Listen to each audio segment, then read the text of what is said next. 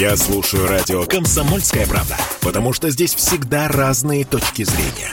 И тебе рекомендую.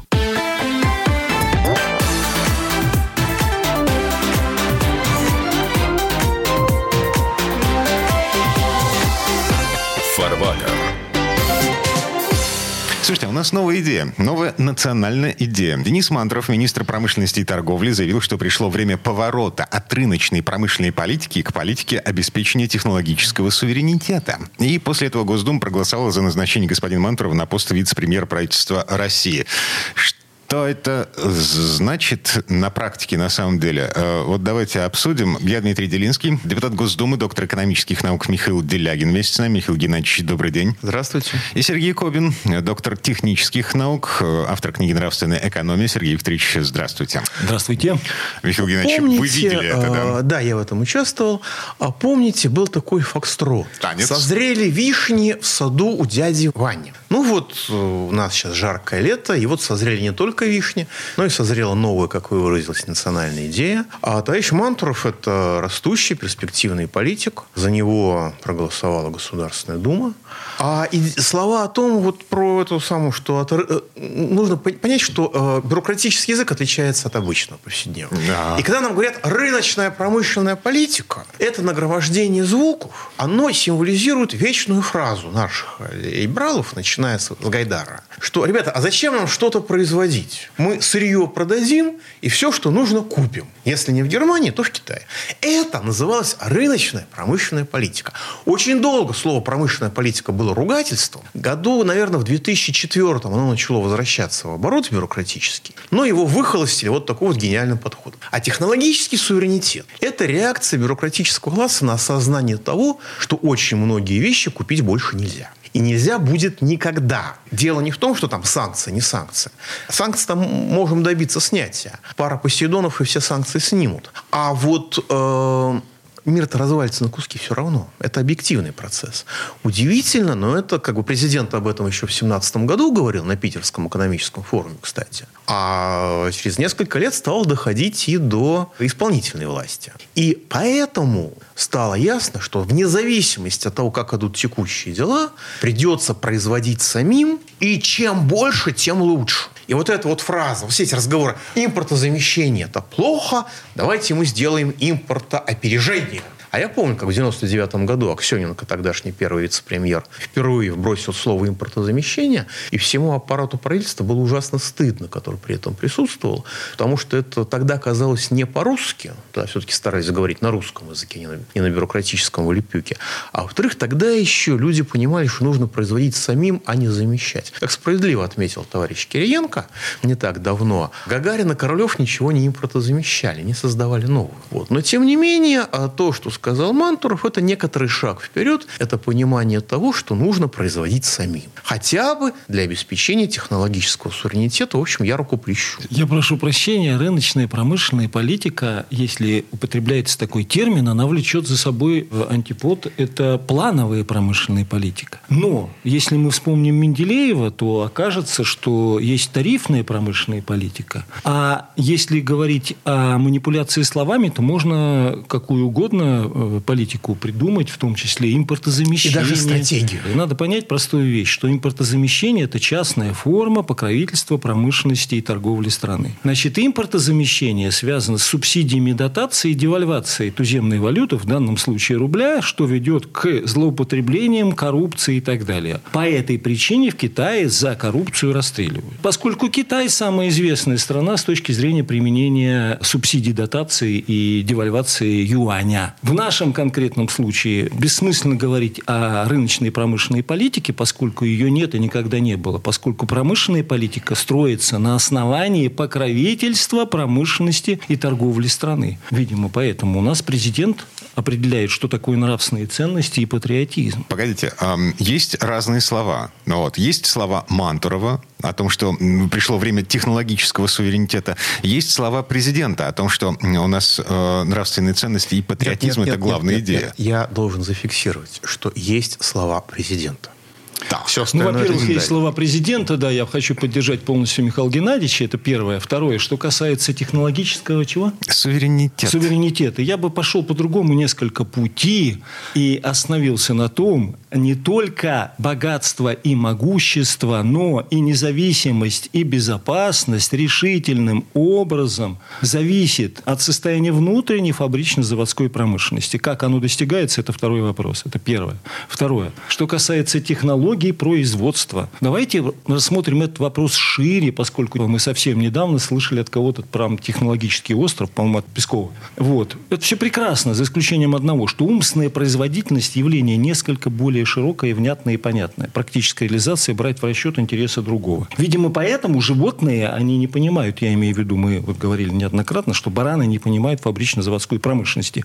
Почему? Потому что они не в состоянии брать в расчет и моральные, и материальные интересы другого. Так, хорошо, возвращаясь к президенту. Президент нам говорит о нравственных ценностях и патриотизме.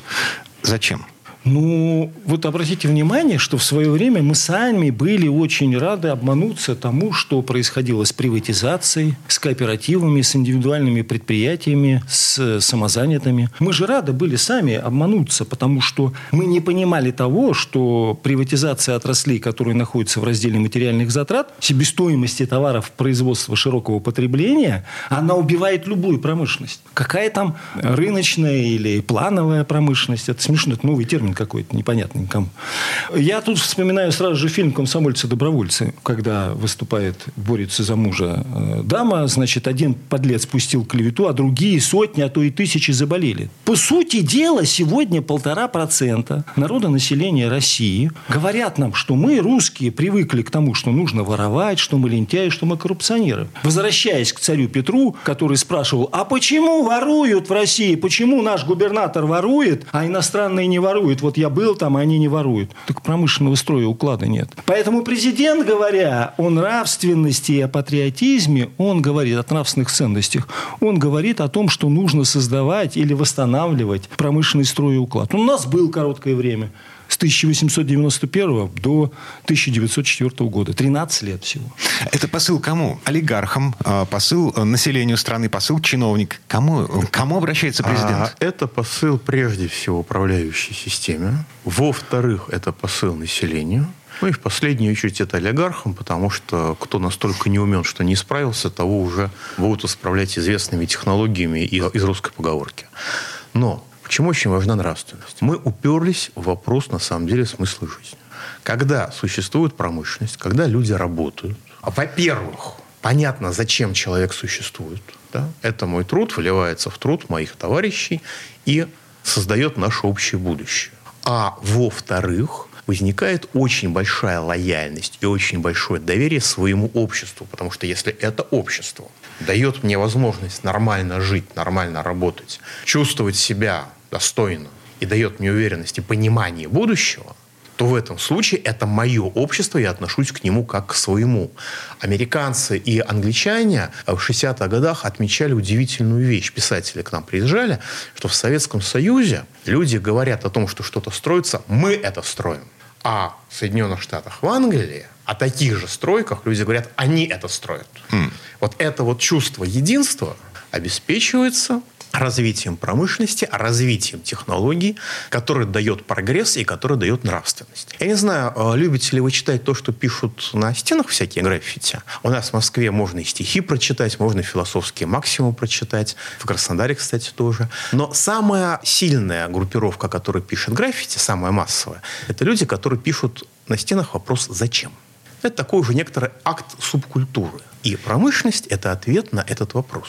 Потому что когда какой-то вопрос уже, уже, уже лет 15 пишут на стенах, то этот вопрос крайне актуален. И президент старается дать на него ответ. Поэтому откуда взялись олигархи, да? И зачем? э, И зачем, как говорит Михаил Геннадьевич, и зачем? Давайте посмотрим исторически. Да? Все началось с того, что мы потеряли акциз, мы потеряли акциз на алкоголь, на табак, да. Вслед за этого, это период Горбачева, мы стали обналичивать деньги, это его прямое указание, мы обналичивали деньги. И все олигархи, они путем обналичивания денег покупали оргтехнику и спекулировали ею. Какие отрасли промышленности они приватизировали и почему? Потому что эти отрасли входили в раздел материальных затрат. Перкинс, не Перкинс, там неважно кто, важно другой. Я имею в виду из американских э, агентов ЦРУ, которые описали это в книге. Важно другое, что это материальные затраты. И любое производство в России того периода было убито. Но Мизерная часть населения заинтересована в этом. И спасет ли нас частная промышленность, если нужно будет заниматься вопросами безопасности, могущества? Если станут все самозанятые, что мы будем делать? Если все будут самозаняты, то у нас не будет электричества. Для начала. А потом не будет и всего остального, включая радио. Но если вы обратите внимание, даже в вашем обществе есть, с кем вы общаетесь, да, много людей весьма не глупых, которые задают вопросом, что, или, вернее, делают заявление, что бизнес должен просто платить налоги. Возникает только такой вопрос. А какие налоги? Прямые или косвенные? Акцизы или на потребление? И Никто каком... не знает, что об этом говорит федералист, Нет. да, американский. Ну, по крайней мере, сделан уже шаг вперед, и люди готовы признать, хоть и скрипя зубами, хоть и с оговорками на офшоры, что бизнес должен платить налоги нашему государству, и если опять, он работает у нас. Да, Это и большой опять, шаг вперед. Да, и опять, кто же будет отвечать в государстве за безопасность, независимость, могущество? Это кто будет? Портной, парикмахер? А, тот, бар... тот спекулирует Нет, э, автомобилями иностранными. Кто? Э, Липецкая ассоциация барбершопов. Вот, поэтому я хочу вам привести практический пример. Сергей Викторович, вот сейчас мы прервемся. Э, у нас две минуты на рекламу. Вернемся к этому разговору совсем-совсем скоро.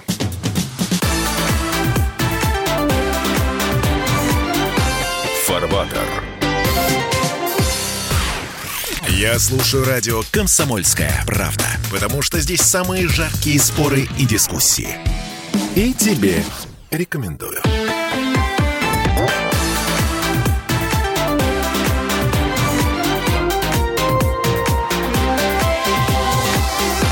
Фарватер.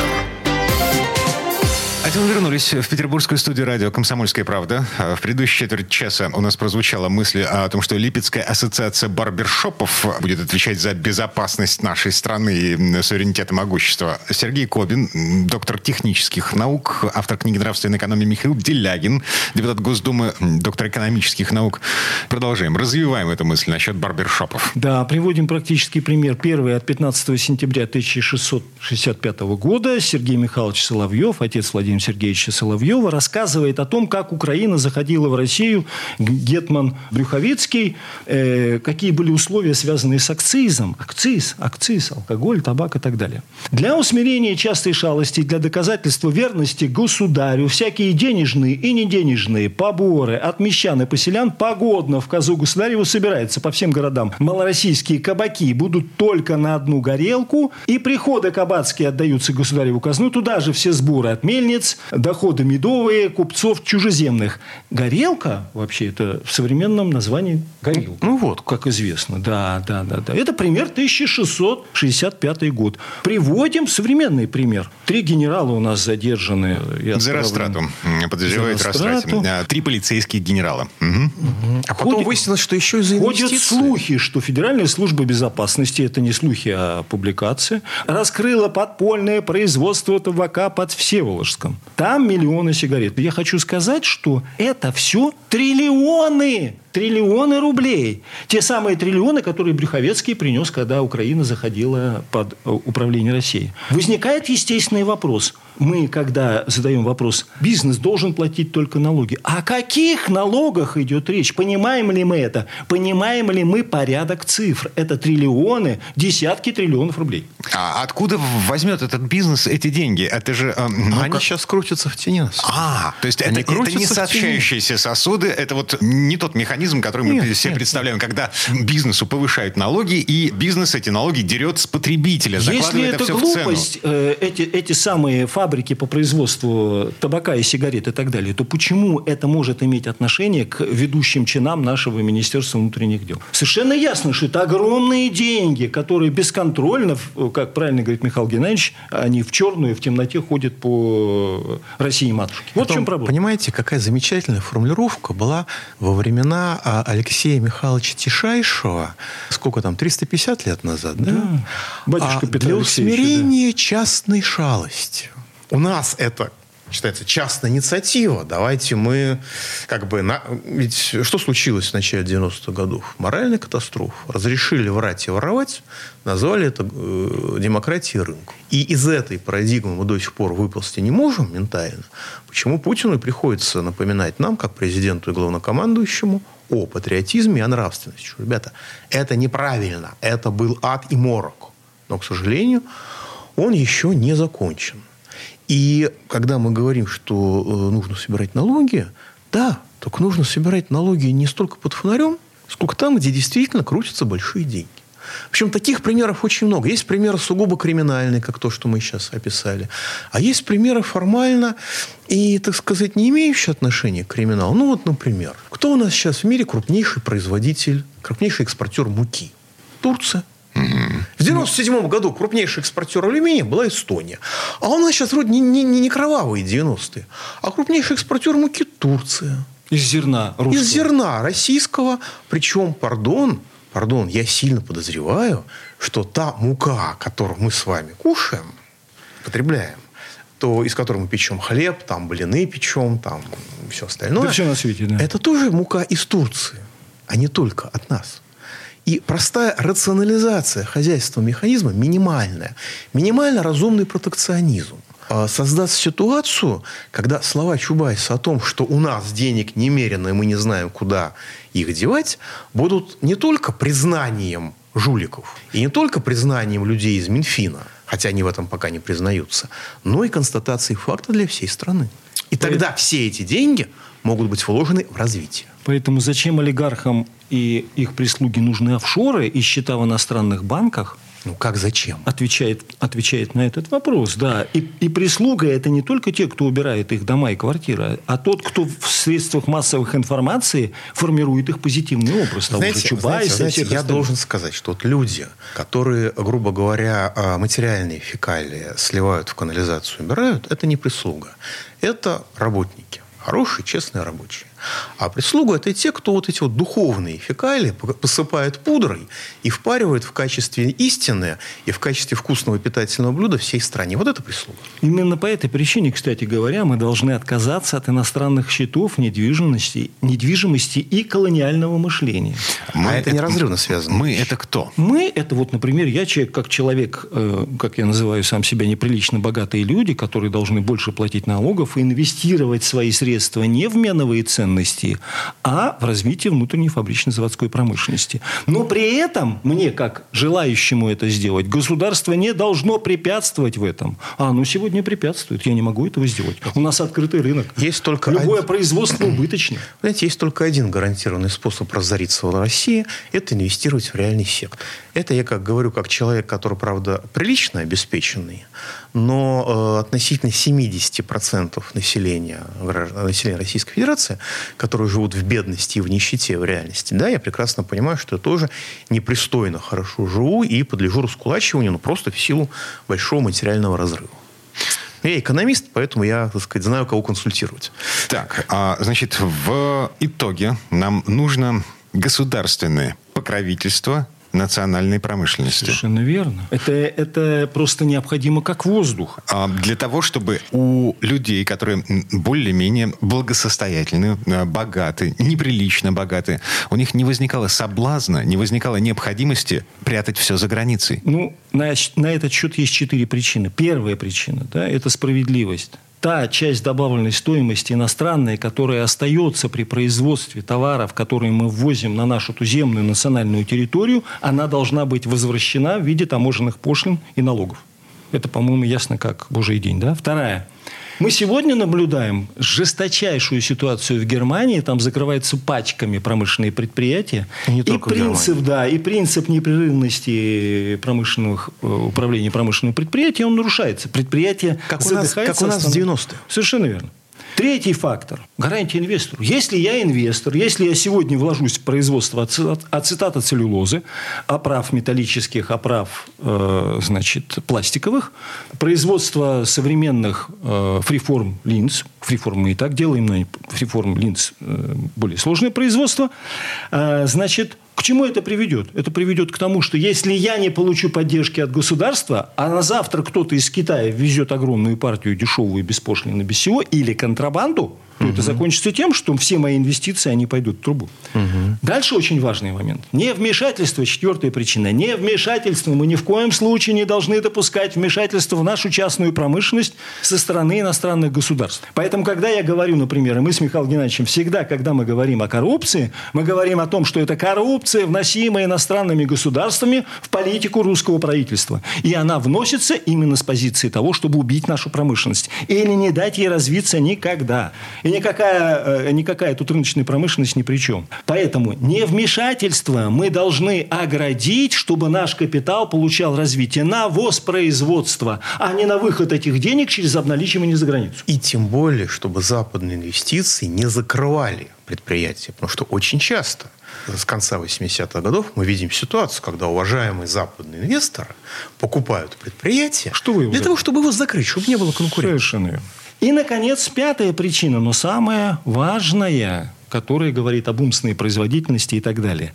Пятая причина – это о том, что любое промышленное предприятие один кормит десятерых. И мы тут наблюдаем мультипликативный эффект. Мы умножаем возможности другого, который, выплачивая налоги, создавая добавленную стоимость, готов оплатить других. Но мы забываем в этот момент очень важный элемент – что не количество богатства определяет состояние государственного могущества, а развитие, уровень развития производительных сил. В чем же он заключается? Он заключается в ассоциации, в ассоциации национальных производительных сил. Если я буду производить очки, Михаил Геннадьевич будет производить линзы или будет производить, э, будет обучать э, экономике правильной, промышленному делу в вузах и так далее, мы получим не только мультипликативный, мы получим кумулятивный эффект. Эффект ну, как промышленного взрыв. взрыва. Как да. Взрыв. И это Только будет... он направленный взрыв. Этот эффект будет, как наблюдался в 1891 году, благодаря Вышнеградскому Ивану Алексеевичу и Дмитрию Ивановичу Менделееву. Этот эффект известен всему миру. И вы знаете, мы говорим, мы сейчас это говорим в городе, как мы привыкли называть Питер, трех революций. Но это неправда. Санкт-Петербург – это город шести революций, потому что мы забываем три промышленные революции, которые были в нашей стране. Самое важное. Промышленная революция, обеспеченная Вышнеградским и Менделеевым благодаря протекционизму в конце 19 века – раз – промышленная революция, обеспеченная советской индустриализацией, да, они не понимали протекционизм хорошо. Они, к сожалению, закрыли вообще внешнюю торговлю, импорт и так далее. Но они хоть что-то пытались сделать. Два. Когда здесь было два частных, не частных, между прочим, научно-исследовательских института перед войной. Было свое телевидение в Ленинграде перед войной. И третье – это э, часть научно-технической революции там, конца 50-х и последующих годов.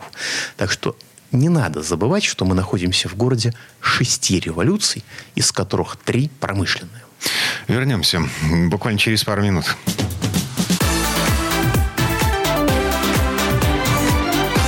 Фарватер. Попов изобрел радио, чтобы люди слушали комсомольскую правду. Я слушаю радио «Комсомольская правда». И тебе рекомендую.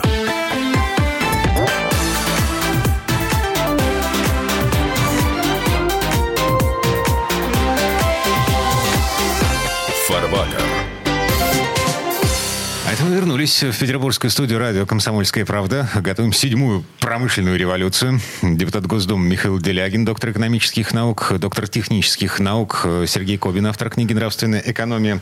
Чего вы там про революционную ситуацию начали говорить? А все очень просто. Капитал ведь, если мы правильно дадим определение, это доля богатства, отнесенная на промышленность. И входя в состав богатства, это есть продукт земли и труда. И многие имеют заблуждение, что земельный вопрос здесь имеет решающее значение. Земельный вопрос имеет очень важное значение. Но определяющее значение здесь имеет понятие, что это за капитал. Это меновая ценность, как у Карла Маркса, деньги, товар, деньги, штрих. Или это производительная сила, нравственность, умственная производительность. Потому что с помощью умственной производительности и создаются эти самые меновые ценности, о которых мы говорим. Потому что и правовое государство, и все гражданские свободы – это дети промышленности и богатства. И интеллект воспроизводится и поддерживается, развивается на данном этапе развития только в рамках промышленности. И нравственность порождается промышленностью, потому что это труд, это труд на благо всех, и это понимают все, что я делаю, так сказать, какое-то изделие, которое потом применяют совершенно посторонние для меня люди, и это труд, который приносит результаты и который понятен. Поэтому развитие промышленности абсолютно необходимо. Мы живем в очень счастливое время, когда финансовый спекулятивный капитал та самая капитал, опирающийся на меновые ценности, истребляющий реальный сектор, истребляющий технологии, а с ним промышленность, а с ними и нравственность, и нормальность как таковую, этот финансовый спекулятивный капитал умирает. Он возобладал в мире на наших костях в 91 году, сейчас он умирает, и перед нами окно исторических возможностей большое. Это окно предстоит прорубить в дверь, и в нее войти. Это будет трудно, это будет болезненно, но это реальная историческая возможность для нас. Потому что ни одна другая страна мира таких возможностей не имеет. Это мы вернулись к идее технологического суверенитета, озвученной господином Мантуровым. Я не настоящий сварщик, да? не экономист. То есть не пулеметчик. Короче, я не знаю ни одной страны, в которой технологический суверенитет, вот как я его понимаю, реализован на все сто процентов. Не бывает такого. Не бывает ничего, Только что не бывает на 100. это для двух стран. Для двух стран это бывает. Это возможно. Для... Это Российская Федерация и Соединенные Штаты Америки. Вот почему Англия всячески старается удержать Россию от промышленного развития. Поскольку когда в 1776 году Америка получила независимость, Англия вздрогнула. Это был шок. Когда Дмитрий Иванович Менделеев в 1894 году прибыл в Лондон и рассказал о том, как развивается русская промышленность, Англия обозлилась еще больше, поскольку она поняла, что ее роль как центра промышленного развития равна нулю. Именно по этой причине появился спекулятивный капитал. По этой причине все исторические кризисы Соединенных Штатов Америки, да и всего мира синтезированы в Лондоне. И э, второе, очень важное. Понимаете, все и сразу невозможно. Но Россия, как и Америка, это две страны, которые могут все. Чуть погодя. И в силу специфики исторических обстоятельств уникальных, которые скоро закончатся на самом деле, на сегодняшний день очень близко к стопроцентному технологическому суверенитету подошел Китай. Его сейчас будут обрубать, сейчас у него это будет рассыпаться в силу рассыпания глобального мира. Вот, так что это историческое окошко для него, к сожалению, начинает закрываться и необратимо. Но, тем не менее, это пример очень вдохновляющий, когда, имея крайне скудный материальный ресурс, просто за счет правильного понимания национальной культуры удалось сделать, ну, невозможно. Ненадолго, но удалось. Это что Китай? Та же самая Индия идет по тому же пути, и их рост сегодняшний 6,8% в год. Он говорит о том, что промышленность Индии развивается семимильными шагами. Это первое. Второе. Что касается Китая. Китай все прекрасно, за исключением одного. У Китая нет сырья. У Китая нет всех условий для развития всех видов И промышленности. Несмотря на это, Китай развивается очень бурно. Сегодняшняя ситуация с сырьем, которую мы все наблюдаем, закончится и заканчивается уже тем, что стоимость сырья будет расти очень быстро. И в этом смысле единственной страной, кроме Соединенных Штатов Америки, является Российская Федерация, в которой все условия для этого готовы. Поэтому мы говорим, нам нужны промышленные районы и промышленные округа. Заметьте, не зоны, зоны это в тюрьме. Промышленные округа и промышленные районы, где будет по себестоимости газ, электричество, инфраструктура. Один рубль будет стоить в год аренда. Там, где будет на 10 лет убран налог на прибыль, чтобы промышленность заработала за год, за два, за три, чтобы был тот самый кумулятивный эффект, который поможет всем. Все станут в одночасье богатыми, всем станет интересно. Каждый будет знать свое дело. И микрофон, по которому мы сегодня говорим, будет русский, и стол, на котором мы сегодня, и стул, которым мы сегодня пользуемся, камера и все остальное, все это будет русского производства. И так далее, и так далее, и так далее. И на самом деле сырье будет запретительно дорогим. И э, мы сможем защитить свое сырье. Уже это не только мы поняли, это поняли уже даже американцы, англичане и китайцы. И, соответственно, мы имеем возможность развиваться. И поэтому именно сейчас нужно очень сильно напоминать, что хотя работа на внутреннем рынке всегда менее рентабельна, чем экспорт, потому что можно грабить чужие территории, произвольно завышая цены, но нельзя грабить своих. Несмотря на это, внутреннее производство важнее экспорта, внутреннее производство важнее внутренней торговли. Понимаете, мне это неловко говорить, но даже некоторые российские либералы сейчас в истерике по другим поводам проговариваются. Да, конечно, мы понимаем, что главное это производство в России, а импорт нужно облагать как Сидорову козу. Цитирую близко к тексту. Ну, не как Сидорову козу, но 39%, как в известном фильме «Начальник Чукотки». Так, слушайте, а что получается? Той промышленности, тем предприятиям, которые сейчас есть в нашей стране, им тесно в нашей стране, потому что рынков сбыта у, у тех же металлургов их нет. А, ситуация им тесно в нашей стране, потому что политика 92 -го года, финансовая, которая у нас продолжается, она продолжается и сегодня, это вымаривание страны искусственно созданным денежным голодом. Рынка для металлургов нет, потому что автопром встал. Почему встал автопром? А потому что автодилеры задрали цены, исходя из того, что курс 100 рублей за доллар, и пытаются по этой цене кому-то что-то, извините за мой французский, впарить. Государство не ограничивает произвол монополий. Государство отказывается инвестировать деньги. Государство вымаривает страну денежным голодом. По-другому не могу сказать, когда у нас э, идет демонетизация экономики, когда у нас отношение денежной массы к ВВП в два раза ниже так сказать, того, что считается нормой. И в четыре раза ниже того, что там в развитых странах. Понятно почему. Потому что для того, чтобы обеспечить монетизацию экономики, нужно ограничивать финансовые спекуляции. А как же можно ограничить финансовые спекуляции тем, кто живет в прошлом мире и который служит умирающим финансовым И продолжает воровать. Само собой. Нет, подождите, финансовые спекуляции неразделимо связаны с воровством.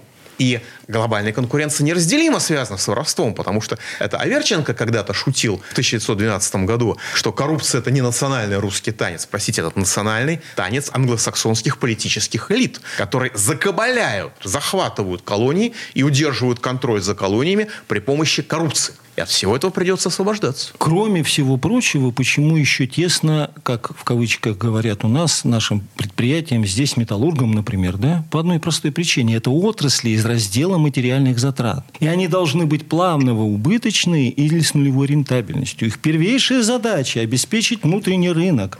Никто не слышал, чтобы у нас на внутреннем рынке вдруг начал дешеветь металл. Мы слышим неоднократно от американских инвесторов, Баффета и так далее, они говорят, мы поднимаем цены, они поднимают цены. Рынок открыт, и весь наш металл перетек в Америку с целью того и перетекал до момента вот известных событий по одной простой причине. Американцы, выпуская не фантики, которые ничем были не обеспечены, они получали обеспеченность нашим металлом. Вот в чем проблема. Окей. А, сейчас мы переживаем слом старой системы. Кто-то не видит, э, кто-то готовится, кто-то готовит запасные пути, а кто-то э, кто готовится к наступлению нового мира. Депутат Госдумы Михаил Делягин, Сергей Кобин, доктор технических наук, готовится к наступлению нового мира. Зачем готовиться? Строить да, надо? Первое. Ну, давайте вспомним э, вообще, что такое умственная производительность и зачем она нужна. Значит, умственная производительность, она способствует возбуждению духа, и других благородных чувств помощи ближнему. То есть, если мы займемся промышленностью, то мы получим соответствующий эффект. Существует прекрасная прямая цитата э, Фридриха Листа, что умственное производство способствует росту нравственности, религиозного чувства, просвещению, улучшению знаний, совершенствованию политической свободы, могуществу нации, личной и имущественной безопасности. Как результат растет материальное производство и богатство. И, следовательно, совершенствуется и возрастает умственная производительность. Только так и только таким путем, развивая внутреннюю фабрично-заводскую промышленность, мы что-то можем сделать. Без покровительства тут никак не обойтись. Это покровительство может быть разного рода. Как в Китае субсидии, дотации, девальвации туземной валюты, юаня или рубля. Или же таможенные пошлины, которые нам просто остро необходимы. Не нравятся таможенные пошлины, называйте их Ввозными. Да, да, да. Называйте их налогами антисанкционными. По крайней мере, из Европы точно. Что касается Китая, Индии и так далее, я думаю, если мы предложим условия в промышленных районах и округах, мы получим эффект. А Человек не столько что он делает, сколько то, как он делает.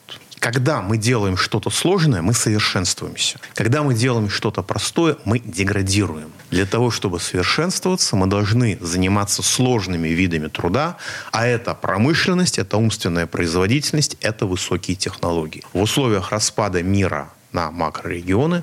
В условиях ужесточения внешней конкуренции, переходящей уже и в войны, мы должны защищать свой рынок, мы должны создавать свое производство, потому что этим мы не столько зарабатываем деньги, сколько мы строим себя заново. Мы строим новую свою цивилизацию. Михаил Делягин, Сергей Кобин. Коллеги, спасибо. Хорошего дня. Всего доброго. И вам тоже.